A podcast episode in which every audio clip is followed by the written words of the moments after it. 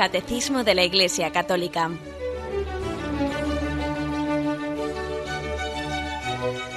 Un programa dirigido por Monseñor José Ignacio Munilla, Obispo de San Sebastián.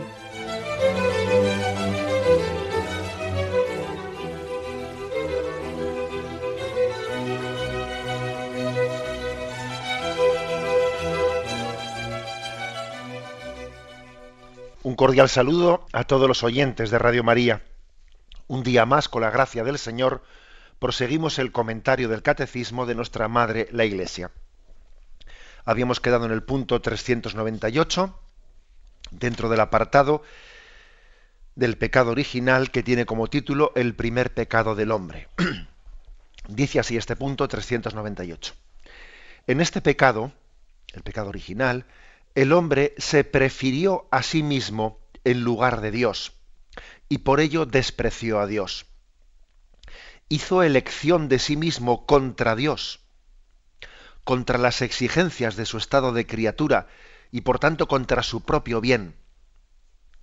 El hombre creado en un estado de santidad estaba destinado a ser plenamente divinizado por Dios en la gloria por la seducción del diablo, quiso ser como Dios, pero sin Dios, antes que Dios, y no según Dios. Un punto, un punto que vamos a desglosar, como acostumbramos. Eh, comienza describiendo el pecado original como un preferirse a sí mismo en lugar de Dios. Preferirse a sí mismo en lugar de Dios. Eh, es decir, detrás de esto, aunque aquí no se utiliza esta palabra, pero es obvio que se está hablando de la importancia de que nos amemos a nosotros mismos, pero de una manera ordenada. el hombre no únicamente eh, puede amarse a sí mismo, es que debe amarse a sí mismo. El no quererse a sí mismo es, es contra la voluntad de Dios, un pecado el que alguien se desprecie, porque si uno no se ama a sí mismo, en el fondo no está amando la obra de Dios. Ojo, porque uno puede pecar ¿eh? tanto de preferirse a sí mismo, ¿no? Frente a Dios, como de desprecio a sí mismo. De las dos cosas se puede pecar. Y además la experiencia nos dice que es fácil pecar de las dos cosas a la vez a la vez. Son dos extremos que se tocan. Dos extremos que se tocan. ¿Eh? Me habéis oído en alguna ocasión un chiste ese que dice que era uno tan gordo, tan gordo, que se caía de la cama a la vez por los dos lados, por la derecha y por la izquierda. ¿eh? Bueno, pues algo así, ¿eh? si me permitís la broma. Los extremos se tocan y en el fondo el amarse a sí mismo por encima de Dios y el despreciarse a sí mismo están más cerca de lo que parece. Porque la clave, la clave está en que el amor tiene que ser ordenado. Si el amor no es un amor ordenado, entonces es otra cosa. ¿Mm? Es otra cosa, ya no es amor, es lucha por el poder, es deseo de deseo de protagonismo, es, es otra cosa. Ya llamarle amor ya es, bueno, pues estirar la palabra indebidamente. Bien, pues dice aquí que mm, Adán y Eva se prefirieron a sí mismos eh, en lugar de Dios. Mm, acordaros de cómo en el Evangelio Jesús nos dice, el que no se niegue a sí mismo por seguirme, o sea, las palabras de Jesús hablan de, de un orden en la manera de amar. ¿Mm? Amarás a tu prójimo como a ti mismo. Pero también dice, el que no se niegue a sí mismo, el que se busque a sí mismo se perderá. Y el que se pierda a sí mismo se encontrará. Es decir, es una, es una llamada a, poner a Dios en el primer lugar, ¿eh? en el centro de nuestra vida. Es decir, a que tenemos que ser teocéntricos, poner a Dios en el centro de nuestra vida es ordenar el amor humano. Si a Dios no le pones en el centro, todo es un desorden, es un desorden muy grande. ¿eh? Recuerdo también haber puesto otro ejemplo en este programa, eh, cuando hablábamos de, del orden en el amor y cuando hablábamos, si no me equivoco, de la adoración eucarística, os ponía ese ejemplo de decir, bueno, tú imagínate una chaqueta que está caída al suelo, ¿no? no sé, pues la ves todo desordenada. Y si coges la chaqueta, pues, eh, pues por, un, por una manga, levantas la chaqueta hacia arriba y, todo es un desorden. La coges por un bolsillo, la levantas hacia arriba y todo es un desorden. Pero cuando coges la chaqueta por el cuello, se, coge por los hombros, como se dice, ¿no? Toda la chaqueta viene a su ser, ¿eh? los brazos caen a su sitio, todo va a su sitio. Es decir, eh, las cosas tienen un orden. Y, y así pasa también con, con el amor, mm, con el amor a este mundo. Estamos llamados a amar todo, pero amarlo en un orden. Y cuando Dios no está en el centro de nuestra vida, esto es un desorden. Entonces no sabes a qué, no sabes si estás amando una cosa como si fuese una criatura, como si, o como si fuese Dios, si la estás endiosando, si a otro le estás despreciando, si estás cometiendo una injusticia, claro, claro, claro que es así. La chaqueta os decía que solamente, solamente cuando coges la chaqueta pues por, pues por los hombros, por, el cuello de la chaqueta, es cuando tú al levantarla todo viene a su sitio. Y así ocurre nuestra relación con Dios. Solo cuando Dios ocupa el lugar central, solo cuando Dios ocupa eh, pues la columna vertebral de nuestra vida, cuando somos teocéntricos, pues el amor humano es ordenado, es amor. De lo contrario es que deja de ser amor y pasa a ser afanes posesivos, deseo de poder, y otras cosas que no son amor. Bueno, así se describe aquí el, pecado original. ¿eh?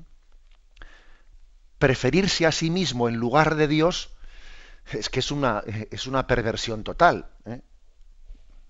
Es, un cambio de valores completo. ¿eh? Porque eso, eso va contra la exigencia de la, del ser criatura. Ser criatura es amarse como criatura. ¿eh? Uno tiene que quererse a sí mismo como lo que es, aceptando su ser. Yo soy una criatura de Dios, yo no me puedo querer a mí mismo como lo que no soy. ¿eh? Es, como, es como, imagínate, ¿no? Pues si yo pretendo quererme a mí mismo, pues eh, como futbolista, es que hago el ridículo, es que no soy futbolista. Entonces lo primero es aceptarse a sí mismo. Yo no soy futbolista, luego yo no puedo absurdamente no quererme como no lo soy. Bueno, pues perdonad el ejemplo, ¿no? Pues mm, yo me, yo me quiero a mí mismo cuando me quiero partiendo de la realidad. Soy una criatura de Dios. Si no, si no se parte de, ahí, parte de ahí, en realidad no me estoy queriendo bien a mí mismo. Estoy saliéndome de la realidad. Es como aquel que tira la piedra y la tira para arriba, pero luego le cae encima. Algo así ocurre cuando nos amamos a nosotros mismos de una manera desordenada, cuando pretendemos ponernos nosotros como si fuésemos unos reyezuelos, ¿no? Unos reyezuelos. Sí, sí, tú ponte la corona encima de la cabeza y tira una piedra para arriba que te va a caer encima. ¿Mm? En principio, cuando uno comete ese pecado de amor propio desordenado, bueno, parece que eh, es en su propio bien. No, no, pero es en su propio, va en su contra va en su contra. El pecado al principio parece que te favorece, pero no, eso es eh, pan para hoy y hambre para mañana. Parece que te favorece, pero lo que va contra natura, lo que, va contra tu propio ser, al final va contra ti, te autodestruye, te destruye. ¿eh? Por eso dice que en el fondo va contra la exigencia de tu estado de criatura, o sea, va contra tu propio ser. En resumen, solo se puede amar de una manera ordenada, teniendo a Dios en el centro y teniendo el resto de las cosas pues en, el lugar y según la vocación para la cual, la cual Dios ha dado a cada cosa. ¿eh? Este, es, este es el plan originario de Dios. Y sigue diciendo, el hombre creado en un estado de santidad estaba destinado a ser plenamente divinizado por Dios en la gloria por la seducción del diablo, quiso ser como Dios, pero sin Dios, antes que Dios, y no según Dios. Es una cita de San Máximo el Confesor, muy interesante esta cita, ¿eh? muy interesante. Es decir, mm, que, estábamos destinados, el hombre, en el plan primero de Dios, estaba destinado a ser divinizado en la gloria, a ser divinizado. Ese paraíso terrenal no era únicamente un paraíso en el que el hombre tuviese una felicidad natural, no, era mucho más que una felicidad natural, tenía una amistad con Dios. Dios, Dios le, le, daba la gracia de divinizarle, de divinizarle, de, de participar de su gloria divina. Y, fijas, y, fijaros que aquí surge un conflicto. El hombre le parecía poco, le parecía poco lo que Dios le ofrecía. Porque es que era difícil ofrecerle más al hombre. ¿eh? O sea, ¿te parece poco que Dios te, te constituya en amigo suyo, que vivas en la intimidad con Dios en el paraíso, que Él te ofrezca ser divinizado con Él? O sea, ¿te parece poco eso? Es que es curioso, ¿eh? porque el pecado original te miente, te miente, o sea, es decir, el hombre es engañado, ¿eh? como si fuese poco lo que se te está ofreciendo, como si yo ahora al pecar fuese a obtener más, ¿eh? como si yo fuese por un atajo eh, a conseguir más de Dios, es un engaño. Siempre el, pecado se, se, nos presenta bajo un engaño y, y bajo, como decíamos ayer, después de haber eh, de habernos eh, mm, introducido una desconfianza en Dios como si Dios no me quisiese del todo, como si Dios mm, eh, estuviese teniendo una reserva hacia mí. hay una desconfianza previa para después poder ser tentado, ¿no? Suscitar una desconfianza hacia Dios. Bueno, pues lo cierto es que en el fondo, lo que el pecado original busca es lo que Dios te había dado y además te había dado mucho más de lo que estás buscando. Lo que pasa es que no lo apreciabas, no lo apreciabas y ahora tú buscas por el pecado lo que tenías en casa y además lo tenías en plenitud y tú lo buscas en un cubo de basura. Entonces dice San Máximo el confesor, resulta que el pecado original consistió en pretender ser como Dios, pero primero, sin Dios. Segundo, ser como Dios, pero antes que Dios. Y segundo, ser como Dios, pero no según Dios. ¿eh? Aquí hay tres expresiones. Sin Dios, antes que Dios y no según Dios, ¿no? Es decir, no se puede ser como Dios sin Dios. Es decir, solo Dios nos puede, nos puede divinizar. Solo Él nos puede llamar eh, a participar de su vida divina. Sin la gracia de Dios no somos nada.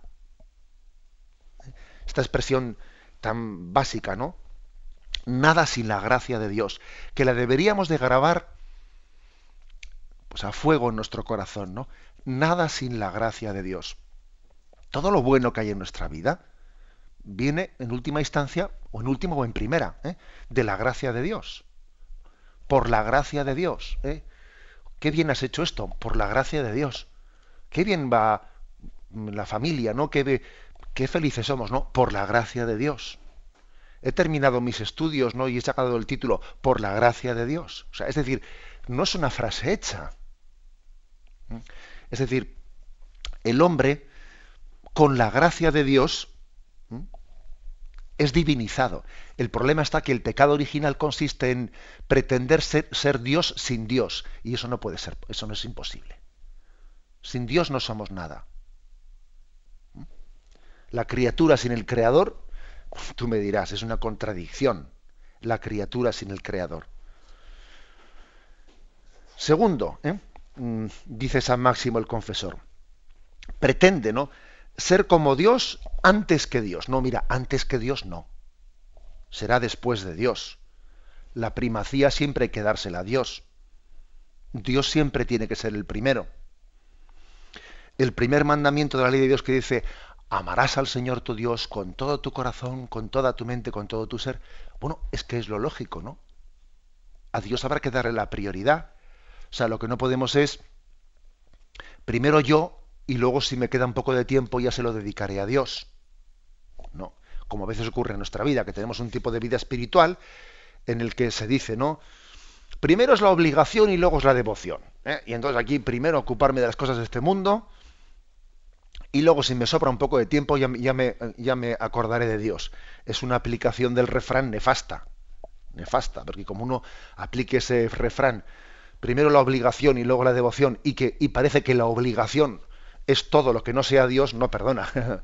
mi primera obligación es, como hijo de Dios que soy, relacionarme con mi Padre Dios. Esa es mi primera obligación.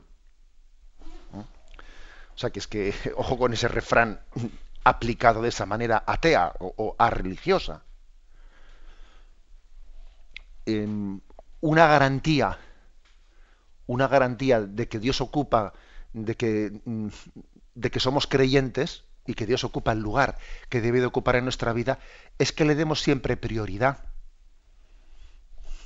primero Dios, en la prioridad de mi vida, de mi tiempo, de mi tiempo. Dime qué priorizas en tu tiempo y te diré dónde está tu corazón, porque eso funciona así. ¿eh? Y si yo en mi en mi tiempo lo que priorizo es siempre, pues el sillón y la televisión y esto y lo otro, oye, pues eh, no te engañes. Si eso ocurre así, en el fondo lo que lo que pasa es que tu corazón, pues eh, el Dios de tu corazón es tu comodidad porque no es normal ¿eh? que tú siempre priorices. es decir, dime qué priorizas ¿eh? y te diré dónde están tus afectos. Entonces, bueno, eh, aquí primero aquí se afirma, no, primero Dios. Primero Dios en, en, mi tiempo, en mis, en mis preocupaciones, en mis recursos. Esto, claro, es que estamos en una, en una cultura tan antropocéntrica, tan egocéntrica, etcétera, que, decir esto eh, parece que tienes que ponerte el mundo por montera para decirlo. ¿eh? Es como si fueses medieval por decir esto.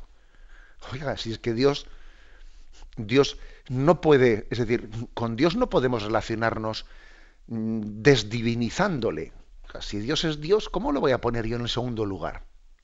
¿Cómo lo voy a poner en el tercer lugar? Es que entonces, en el fondo, no es Dios, es otra cosa.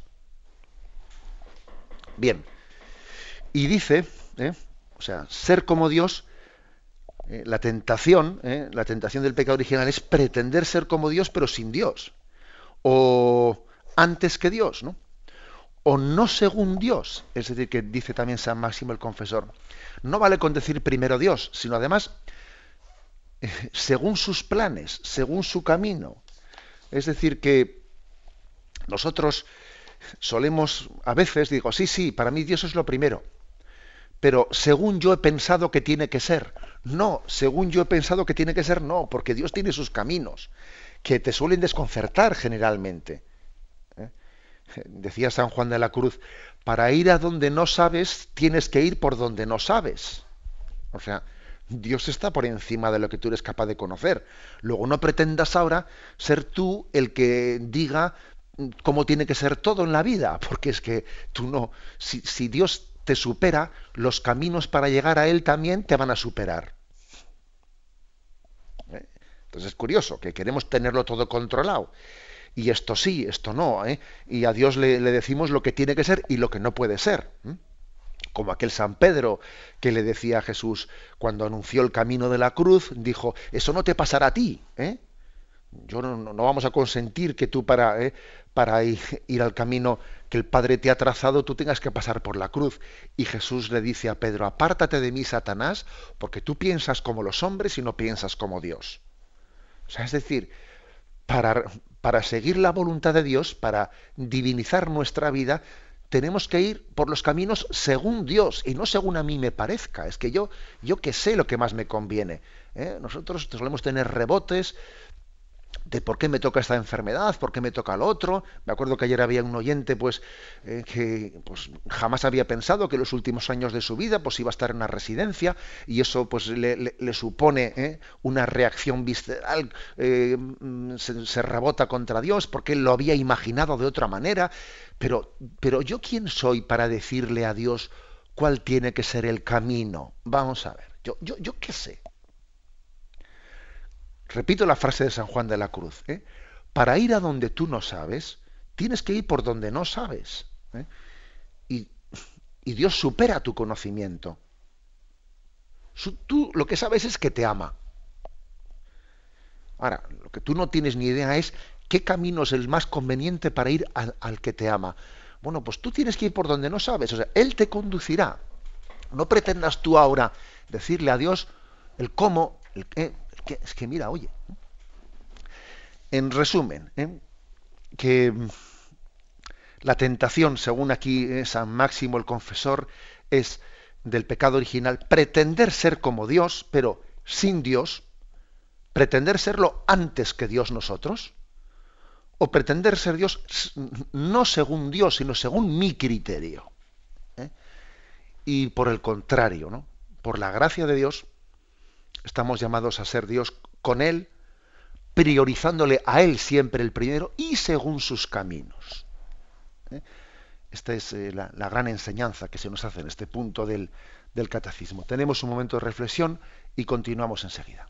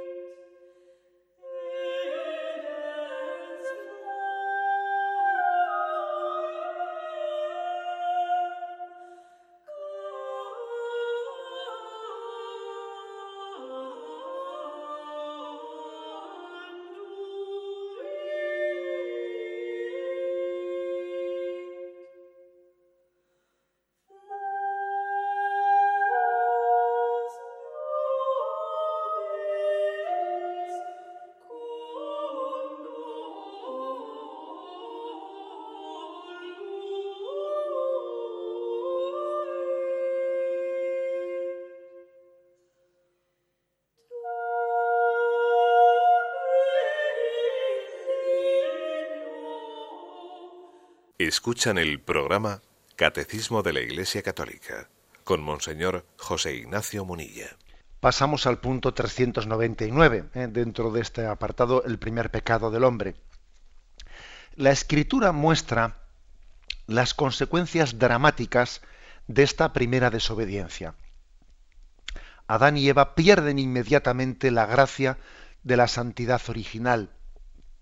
Tienen miedo del Dios de quien han concebido una falsa imagen, la de un Dios celoso de sus prerrogativas. Bueno, mm, la afirmación de este punto, que hay consecuencias dramáticas. ¿eh? Esto, no es una, anécdota, ¿eh? el tema del pecado original no es una anécdota sin consecuencias, no, no, hay consecuencias dramáticas. Uno de los, de los grandes errores del hombre puede ser el pensar que, bueno, pues el, el pecado, el romper el plan de Dios, pues es bueno, un pequeño incidente, pero que todo lo demás puede seguir igual. Bueno, en esto, en esto en concreto, yo no he hecho lo que Dios me había dicho, ¿no? Pero bueno, por una cosa en concreto que hayamos violado, el resto de las cosas puede seguir igual, ¿no? Nosotros haríamos una lectura de este, de este estilo practicista, ¿no? Oye, por un, por un vaso que hayamos roto, todos los demás vasos están en su sitio, ¿no? Esta sería así aparentemente nuestra, nuestra lectura un poco, digamos, infantil, sin darnos cuenta de qué es lo que supone el pecado, ¿no? Eso, es una imagen materialista del pecado. No, no, si el pecado no es únicamente romper un vaso. ¿eh? O sea, el pecado es afrontarse formalmente frente a Dios, o sea, dejar de ponerle a él en el centro de nuestra vida. Luego no se trata de decir he roto un vaso y el resto de los vasos están en su sitio, no, hombre. ¿eh? O sea, primera afirmación, las consecuencias son, o sea, lo cambia todo. No es, que, no es, que, haya habido una pequeña cuestión, no, no, lo cambia todo el panorama. Por ejemplo, por ejemplo, pues eh, esto también lo, lo vemos en, pues no únicamente el pecado original, ¿no? sino los pecados graves que, podemos cometer. Hay pecados graves que lo cambian todo. Si no existe un arrepentimiento inmediato, si no tal, pues por ejemplo, un pecado de infidelidad en un matrimonio, hombre, o hay un arrepentimiento potente, ¿no? Y a eso se le da la vuelta, o, no es que sea un, pequeño desliz, no, perdón, eso puede dinamitar el matrimonio. O sea, pues porque cambia el, el, centro de gravedad del corazón. Y si cambia el centro de gravedad del corazón, pues todo, todo se pone patas arriba, ¿no? Por ejemplo, me estoy acordando de esa famosa novela de Shakespeare, de Macbeth, ¿no? que es una novela que, que refleja pues la historia de un rey escocés, ¿no? pues que tiene, cae en la tentación de decir, si es que mira, si yo, pues eso, si yo me cargo, ¿eh? Si me cargo a este, a este hombre que está aquí durmiendo, si lo, voy a matar y, además no se va a enterar nadie que lo he matado. Y mira, y este hombre que está aquí durmiendo, eh, es el momento en que yo lo mate, no se va a enterar nadie y yo voy a pasar a ser rey. O sea, va, va a cambiar todo, ¿no? Ese, es él es tentado de decir, va, si total es una cosa, y a partir de ahí ya yo voy a... Pero Macbeth se da cuenta, se da cuenta de que él, tiene el gran error, ¿no? De diciendo, yo mato a ese rey Duncan, creo que se llamaba, es un solo acto malo que hago. Y, por hacer solamente una cosa mala, yo voy a ser eh, rey para toda la vida, ¿no? Pero es que resulta que el crimen fue insoportable para, para Macbeth, ¿no? Fue insoportable. Un solo acto contra la, moral introdujo a Macbeth en un ambiente donde le sofocaba, o sea, es decir, él no, no aguantaba el peso de aquel pecado, era una tragedia que cayó sobre él mismo. Y, y, en el fondo su tragedia nos enseña que nadie puede cometer una inmoralidad con la esperanza de salir beneficiado de ella. No, esa es, la, esa es la equivocación, ¿sabes? Esa es la equivocación de Adán y Eva, de Macbeth y de cualquiera que en esta vida haya pecado. Pensar que haciendo esto voy a salir beneficiado. Al contrario, uno se siente atrapado en un cerco que cada vez te estrecha más. El caso de esta novela, ¿no? Pues con su asesinato, él ha destrozado una barrera, pero al saltarla ha caído en una trampa. Y más se hunde en la trampa cuando intenta escaparse de ella, ¿no? Y al final, en su vida, pues Macbeth es, como una, una, bestia salvaje, una bestia acorralada, eh, que está, es plenamente infeliz. Bueno, pongo este caso, de esta novela, pero es que es la historia de nuestro propio pecado. Es decir, eh, el pecado no es una simple anécdota. Ay, que es que me he equivocado. Ay, he cometido un error. No, hombre, eso no es un pecado. El pecado es cambiar el centro de gravedad de nuestro corazón. Cambiar el centro de gravedad. Y claro que eso, y claro que eso tiene consecuencias. Tiene consecuencias evidentes, ¿no? Aquí fijaros cómo lo describe. Lo principal, pierde, pierde la gracia de la santidad original. ¿eh? Y se nos remite a Romanos 3.23, ¿eh?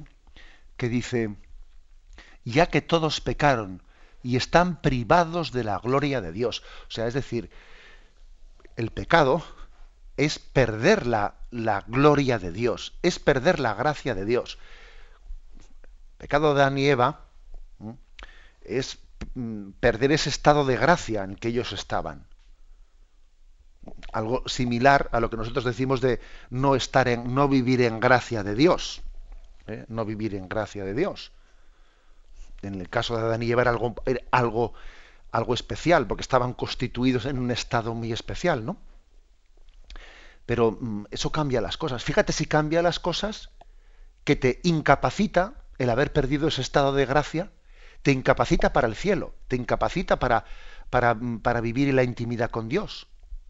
Pierdes la gloria de Dios. Es imposible que vivas en el paraíso. En el paraíso no puedes vivir porque has perdido el estado de gracia. Luego, fíjate si la cosa es seria. ¿Mm? Y además no es porque sea porque mm, por, por, venganza, no, no, por venganza de Dios, es que tú mismo te has incapacitado, el que el estado en el que has quedado te, te imposibilita eh, esa intimidad con Dios. Después también narra lo siguiente, que de repente pasan a tener miedo. ¿eh?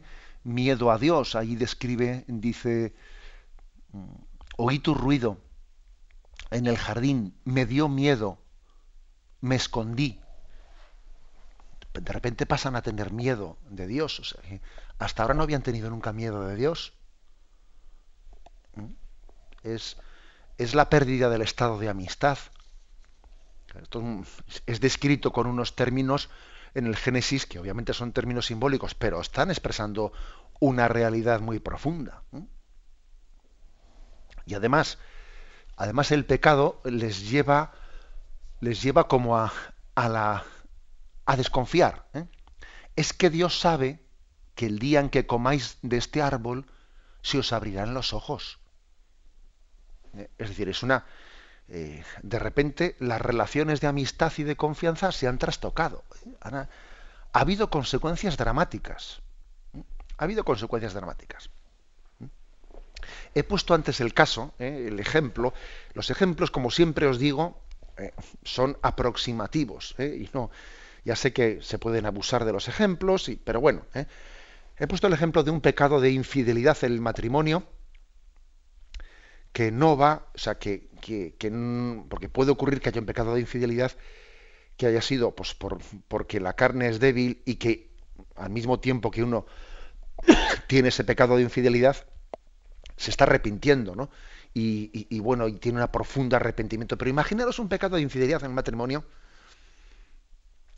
que supone un cambio de gravedad, ¿no? O sea, que no, que no tiene arrepentimiento, o sea, que no, no ha habido un, eh, un, verdadero arrepentimiento, sino que el pecado de infidelidad ha dejado abierta una puerta hacia la infidelidad. Ha cambiado el centro de gravedad de ese corazón. Y a partir de ahí ha cambiado todo el panorama. Bueno, pues digo, este ejemplo es aproximativo, ¿eh? es aproximativo hacia lo que es el pecado original, que obviamente el pecado original todavía es mucho más que esto. ¿Eh? Es mucho más. Pero creo que es importante que pongamos un ejemplo comparativo, porque de lo contrario, a veces describimos el pecado original como si fuese, ay, eso, ¿no? Pues comió la manzana, se equivocó de, se equivocó de árbol, ay, se, le, se, le, cayó un vaso. No, hombre, no, no hagamos una caricatura de, de, lo que es ese gran drama, eh, el gran drama de que el hombre se revele frente al plan de Dios y cambia el centro de gravedad de su corazón. Tenemos un momento de reflexión y continuamos enseguida.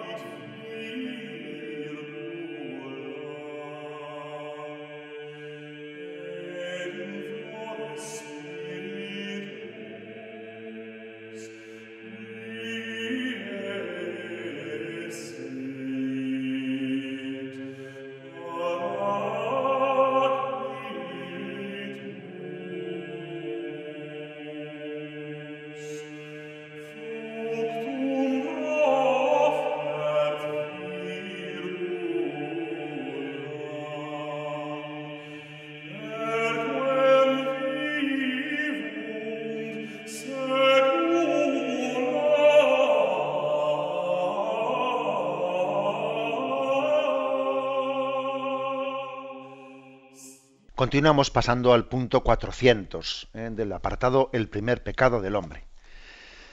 La armonía en la que se encontraban, se refieren a Adán y Eva, antes del pecado original estaban en una armonía, establecida gracias a la justicia original, queda destruida. Eh. Y aquí ahora este punto 400 va a ir describiendo eh, en qué, pues en qué aspectos notamos que el pecado original ha roto la armonía.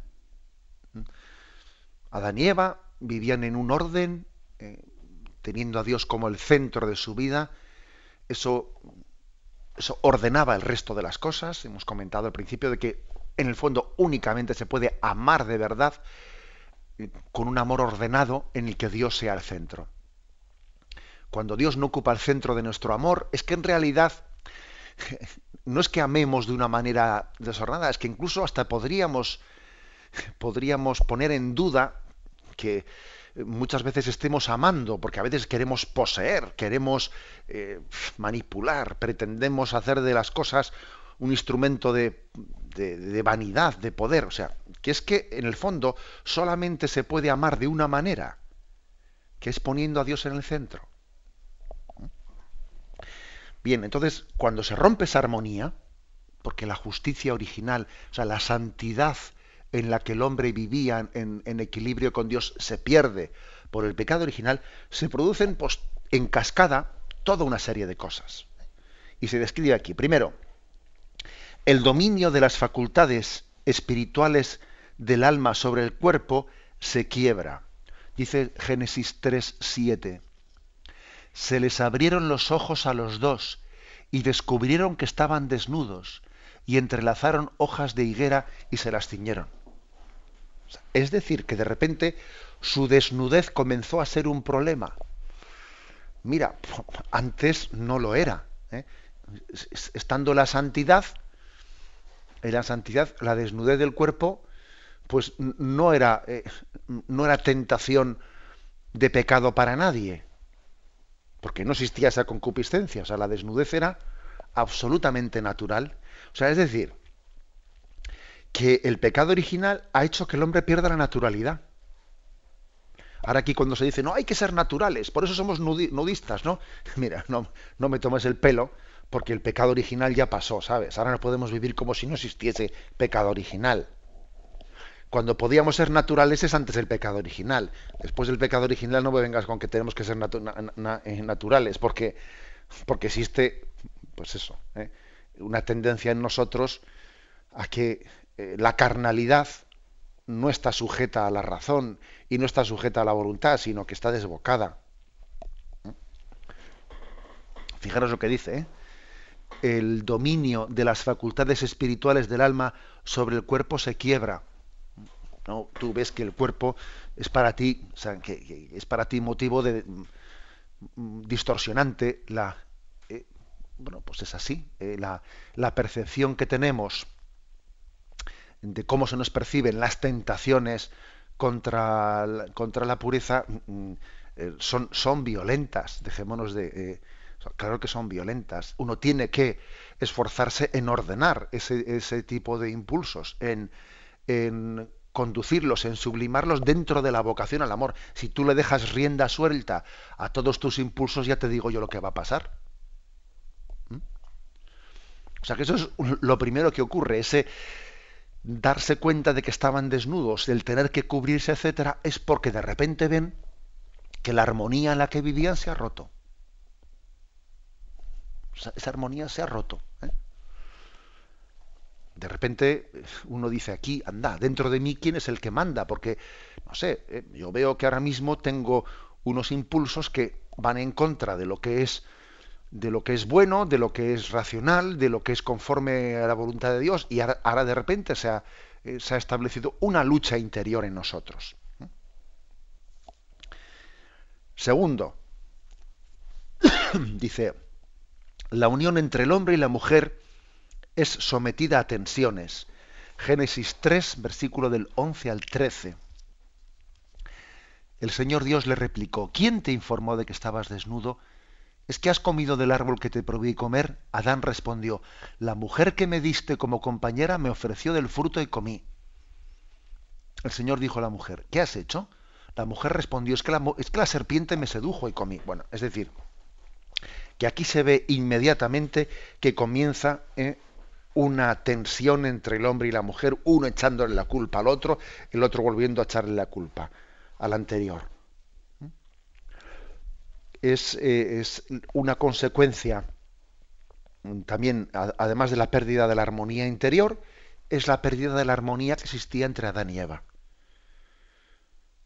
Y esa, y por cierto, eh, em, todavía, todavía todo el eco de la humanidad, el eco de la humanidad es este, la violencia doméstica, la violencia en el seno de las parejas, incluso del matrimonio, es un misterio, es decir, es curioso, este mundo moderno, que además, pues en nombre del feminismo, eh, en nombre del feminismo ha enarbolado la, bandera de la dignidad de la mujer y pensaba que el machismo estaba ligado pues eh, a no sé qué, pues a una concepción bíblica, pensaban que el machismo estaba ligado a una concepción del cristianismo, eh, etcétera, etcétera. Y se pensaban que una sociedad laica, una sociedad sin religión, eh, pues iba a acabar totalmente pues, con la violencia eh, doméstica. Y resulta que es exactamente al revés. Fíjate tú por o está creciendo ¿no?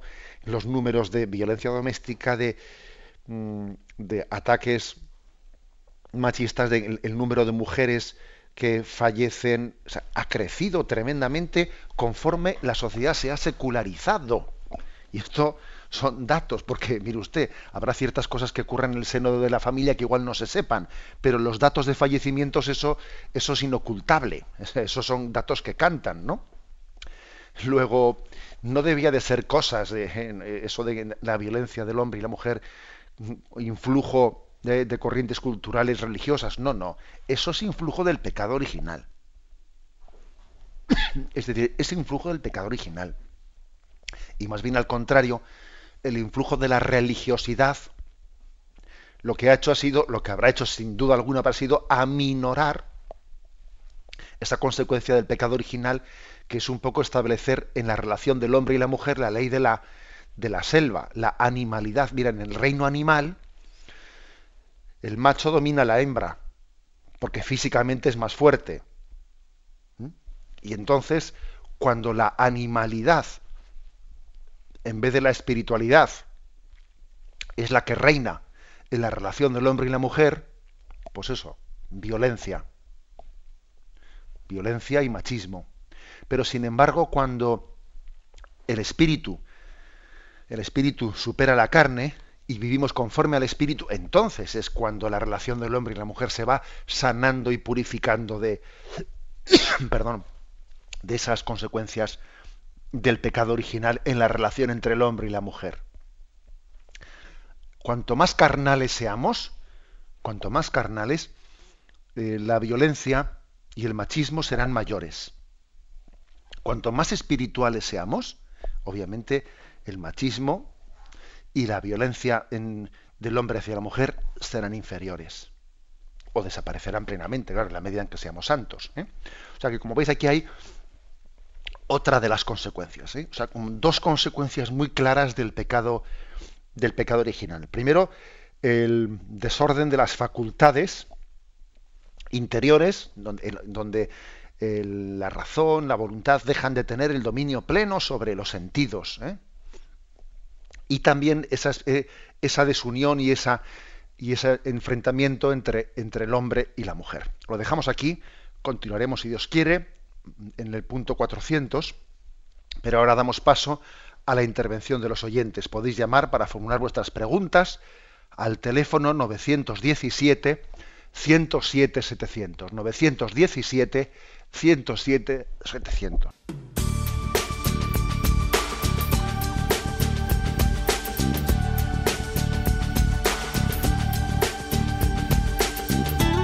Radio María le ofrece la oportunidad de recibir en su casa sus programas favoritos.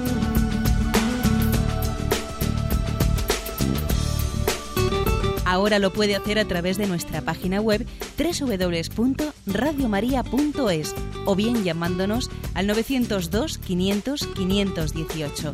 902 500 518. Pídanos el programa que más le interesa en cualquiera de sus emisiones, especificando el día y la hora que lo ha escuchado. Solo nos tiene que decir si lo quiere en CD de audio o CD o DVD en MP3. Haga su solicitud en el 902 500 518 y en www.radiomaria.es. Radio María, más cerca de usted.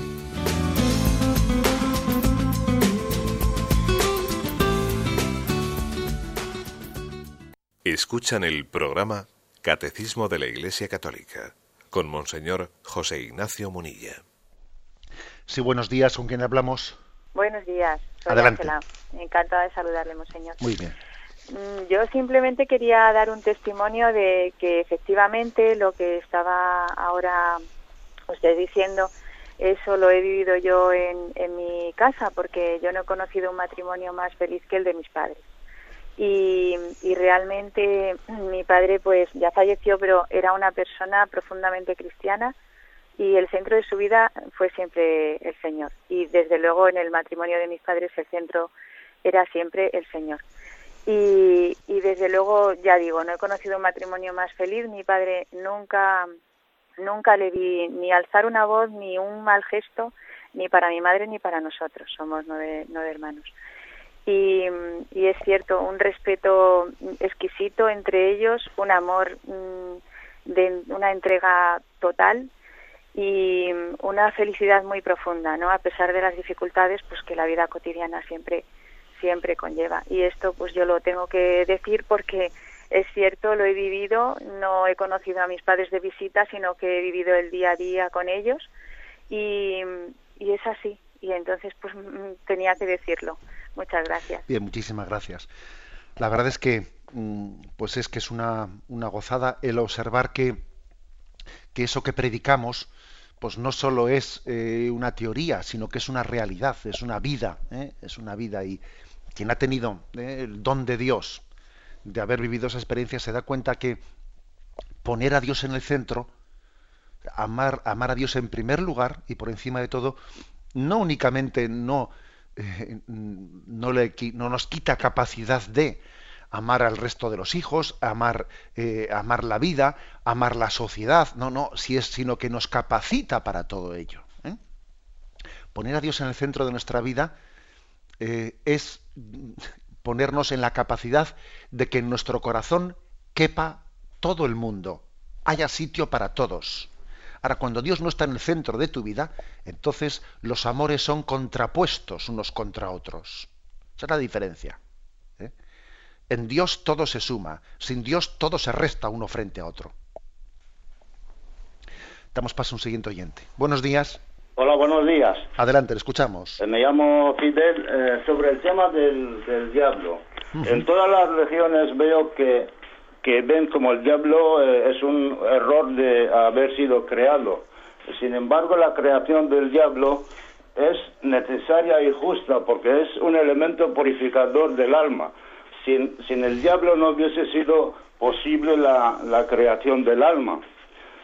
Y, y, le maldecimos, es como un profesor cuando nos suspende en, en una asignatura o en el colegio, entonces le insultamos a él y, al ministro eh, que la ha nombrado. Y sin embargo la culpa la tenemos que buscar nosotros mismos y no en el diablo. El diablo esa es su misión. Y luego, como dice la Biblia, le ha creado de un, de un aspecto hermoso, con vestimenta de diamantes y perlas y zafiros, o sea que no ha sido... Y luego dice, por ejemplo, Jesús en la Biblia que tengamos cuidado con el diablo porque no perdona. Entonces nosotros cuando eh, le acusamos al diablo de toda la maldad y eso, y sin embargo la maldad está en nosotros, entonces él pues pide su derecho al castigo nuestro, porque nosotros no entendemos cómo, cómo es su, es su naturaleza, que ha sido creado antes del hombre y tenía esa misión de examinar a los, a los hombres. Y muchas gracias. Bien, gracias. Vamos a ver. Permítame igual hacer una aclaración de conceptos que me parece que en esa exposición que ha hecho usted de cómo usted eh, comprende el tema de bueno, la existencia del diablo y, los ángeles caídos, me parece que haya habido cosas un poco confusas. ¿eh? Vamos a ver, hay una cosa que ha dicho usted que yo creo que desde el punto de vista ¿eh? de, la, de, la, comprensión cristiana, católica de la Sagrada Escritura, no sería aceptable. Eso que ha dicho de que sin el diablo, sin el diablo no hubiese sido eh, posible, ¿eh? posible, pues ni siquiera la creación del alma. Vamos a ver, yo creo que ahí usted ha confundido algunas cosas. ¿eh? Los ángeles caídos son los diablos, y si los ángeles caídos no hubiesen desobedecido a Dios, oiga, pues desde luego, claro que el plan de Dios hubiese sido pues un, un, plan de justicia original. Ahora mismo no estamos en esa, en esa situación, porque de hecho eso ocurrió pero decir que el pecado de los eh, demonios era necesario, no, el pecado no es necesario, en absoluto es necesario. Otra cosa es que Dios, Otra cosa es que Dios, en su infinita providencia y amor, es capaz de conducir la historia de manera que eh, feliz pecado que mereció tal redentor, ¿no? O sea, eso es otra cosa distinta, pero decir que el pecado era necesario no es correcto. También la afirmación que ha hecho de que sin el pecado no se hubiese creado el alma, ahí yo creo que usted ha tenido ¿eh? una confusión de conceptos. Eso, la creación del alma no tiene nada que ver con el tema del diablo. ¿eh? O sea, aunque no existiesen los ángeles, aunque los ángeles no hubiesen sido creados, el hombre tiene un alma espiritual, ¿eh? porque es un ser espiritual. Con respecto a lo que ha dicho de que eso de que le echamos la culpa al diablo de las cosas y, el diablo no tiene la culpa, que tenemos que echarnos la, responsabilidad a nosotros mismos, eh, una cosa no va, no va contra la otra, porque digamos que el, Satanás es el tentador, es el seductor, Luego, Él está en el origen del pecado, aunque nosotros tenemos nuestra responsabilidad, la responsabilidad de, haber aceptado entrar en el juego de la tentación. ¿eh? Pero Dios sí acusa a Satanás. ¿eh? Le acusa. Lo cual no quiere decir que nosotros no tengamos nuestra responsabilidad. O sea, que no son dos cosas que se contrapongan. ¿eh? damos paso a un siguiente oyente. Buenos días. Hola. Hola. Hola, soy María Isabel. Adelante, le escuchamos. Eh, le llamo desde Riva de Sella y en Asturias y bueno, quería comentarle que yo había oído, íbamos, es lo que yo creía también, que, que, o sea, antes del pecado original, Adán y Eva estaban revestidos de la gracia de Dios y por eso no se daban cuenta de que estaban desnudos. Entonces, al pecar, perdieron esa, esa vestidura de la gracia de Dios y, fue cuando se dieron cuenta de que estaban desnudos. Quería saber si esto es erróneo o, le parece que está correcto. Bueno, vamos a ver, eh, esa, explicación eh, que usted ha recibido es correcta, pero digamos que hay que entender lo siguiente. Estar revestido de la gracia de Dios no quiere decir que, que la desnudez hubiese que taparla. Es que, digamos que la desnudez antes del pecado original mm, no era ningún obstáculo. ¿eh? O sea, la desnudez, antes de, antes de la distorsión que se crea en el hombre con el pecado original, como el hombre estaba revestido de gracia, es decir, revestido de gracia no quiere decir que se tape la desnudez, sino que la desnudez no es ningún problema, pues porque el cuerpo es un perfecto icono del alma, y entonces el cuerpo no tiene en nosotros porque no existe la concupiscencia, no tiene en nosotros ese influjo ¿eh? de seducción al pecado.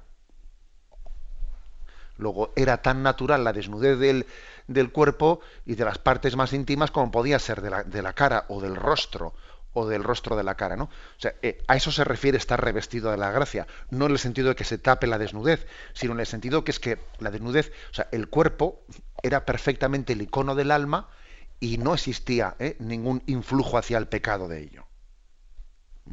Es fruto del pecado original que viene esa distorsión en el que el cuerpo, en vez de ser un icono perfecto del alma, también es un icono de mis, ¿eh? de mis deseos pecaminosos y entonces ya comenzamos a, tener ese lío interior. Damos paso a una última llamada. Buenos días. Buenos días, monseñor. Adelante, le escuchamos. Mire, quería preguntarle una cosa. Mm, el pecado, el pecado de, el pecado original, lo heredamos nosotros, o sea, toda la humanidad, o solamente las consecuencias del pecado original, porque un pecado, mm, vamos, como que no se hereda, ¿no? Eso era todo. Muchas gracias. De acuerdo, bien, su pregunta es interesante y la vamos a abordar en estos próximos días, porque se afronta el tema. Obviamente hay que matizar hay que matizar la expresión de que se hereda el pecado original. Eh, el pecado personal eh, mm, que cometieron Adán y Eva, lo cometieron ellos, no lo cometemos nosotros. Luego, en ese sentido de ser responsables de haberlo cometido, no, no lo heredamos. Pero sí que heredamos el estado de pecado, que es un estado eh, de, de, enemistad con Dios. Si se me permite el ejemplo, pues imagínese que que estamos en esta habitación, en una habitación en la que alguien abre la ventana. Obviamente la culpa de haber abierto la ventana la tiene él, pero es verdad que todos los que estamos en la habitación cargamos con el frío, ¿eh?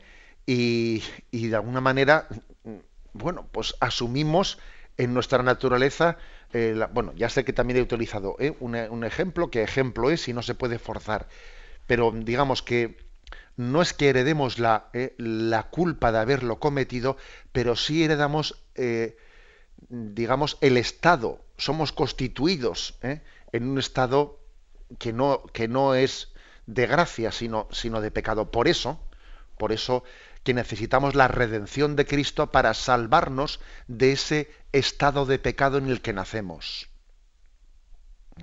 Cristo nos rescata. Es como si Cristo dijese, yo cierro esa ventana eh, y yo enciendo eh, la calefacción, doy calor de vida a esta humanidad, eh, en la cual el, el frío, digamos, el pecado se había introducido por influjo de ese pecado de Adán y Eva y ligado a todos los pecados personales, que aquí a veces hablamos del pecado original como de Adán y Eva, como si nosotros no les hubiésemos acompañado a Adán y Eva pecando también, ¿eh? porque ojo, me despido con la bendición de Dios Todopoderoso, Padre, Hijo y Espíritu Santo. Alabado sea Jesucristo.